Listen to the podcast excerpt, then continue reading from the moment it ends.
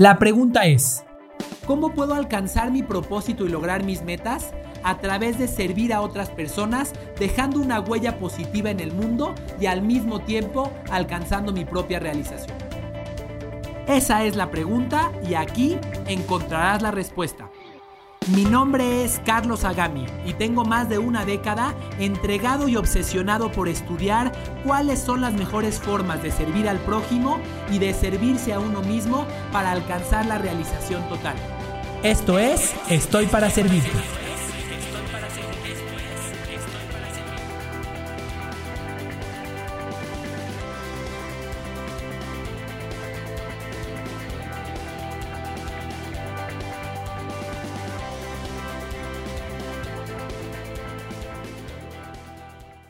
Primero, para servir a otra persona, primero me tengo que servir a mí mismo. Servirte a ti mismo implica que reconozcas qué es lo que tú quieres y cuáles son tus fortalezas.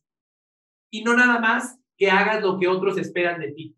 Yo te agradezco mucho porque eh, hay veces que queremos, como tú lo dices, queremos darle tanta información del beneficio, pero no nos concretamos realmente en el, así, directo, en un beneficio directo y concreto. ¿Qué es lo que a él le duele?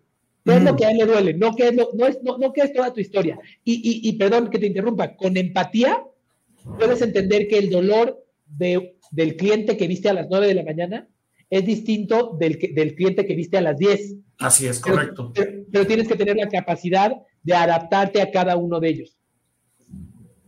Totalmente de acuerdo. El ejemplo es bien sencillo. A las 2 de la tarde, unos niños de 3 a 4 años y a las 8 de la noche, un señor de 88 años. Era una persona que era un mono de ideas. Él estaba todo el tiempo pensando en ideas y se le ocurrían nuevas formas y era un visionario. Pero ¿qué creen?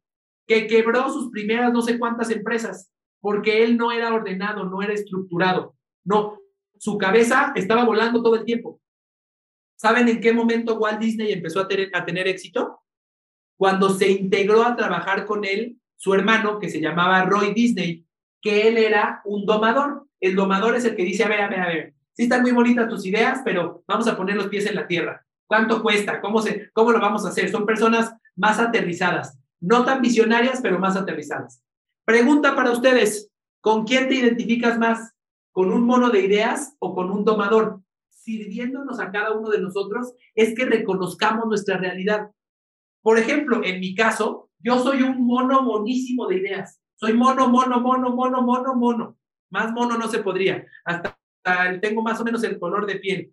Yo soy demasiado mono. Yo soy una persona que genera muchas ideas, pero que le cuesta trabajo aterrizarlas. Es más, ¿saben a qué grado soy un mono? Que yo no soy el director de mi propia empresa.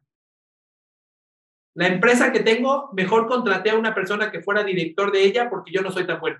Porque yo soy un mono de ideas, porque yo no sé poner orden y estructura. Lo primero para poder servir a los demás es reconocer tus superpoderes.